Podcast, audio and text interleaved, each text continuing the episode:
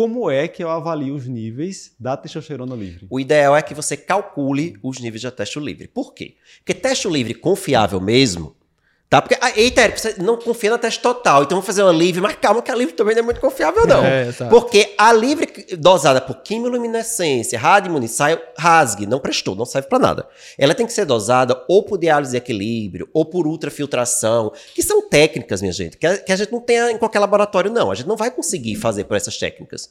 Então, como a gente não consegue ter acesso às melhores técnicas para dosar a teste livre, a gente faz um cálculo Certo? Esse cálculo ele é padronizado, certo? Você colocar no Google lá, cálculo da teste livre, certo? É. Vai aparecer lá a fórmula que vai pedir o resultado de três exames.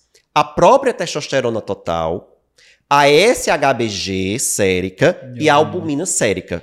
Certo? Você joga esses valores e aí o, o site lá vai lhe dar o, o resultado da teste livre.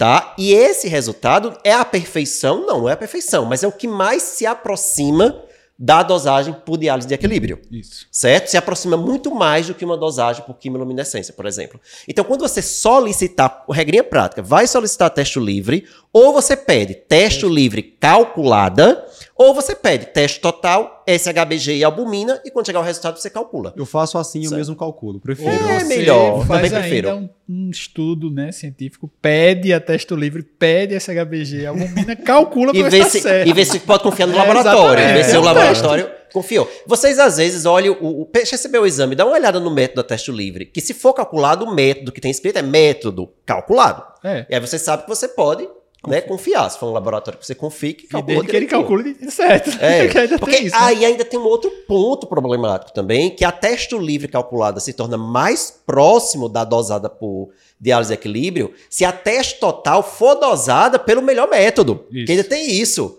Que seria cromatografia líquida, acoplada, espectrometria de massa. Né? Então, também uma teste total dosada por um método safado pode dar uma teste livre calculada é. também meio safada. Então, vê, minha gente, vê como é complicado avaliar a testosterona. É, não é. é uma coisa simples, não é assim, olhou um exame, tá baixo, vamos repor. É muito complicado. E é por isso que só vale a pena você entrar no meio de todo esse processo trabalhoso, longo, se realmente o paciente tem algum sintoma isso. que vale a pena a investigação, né? exatamente.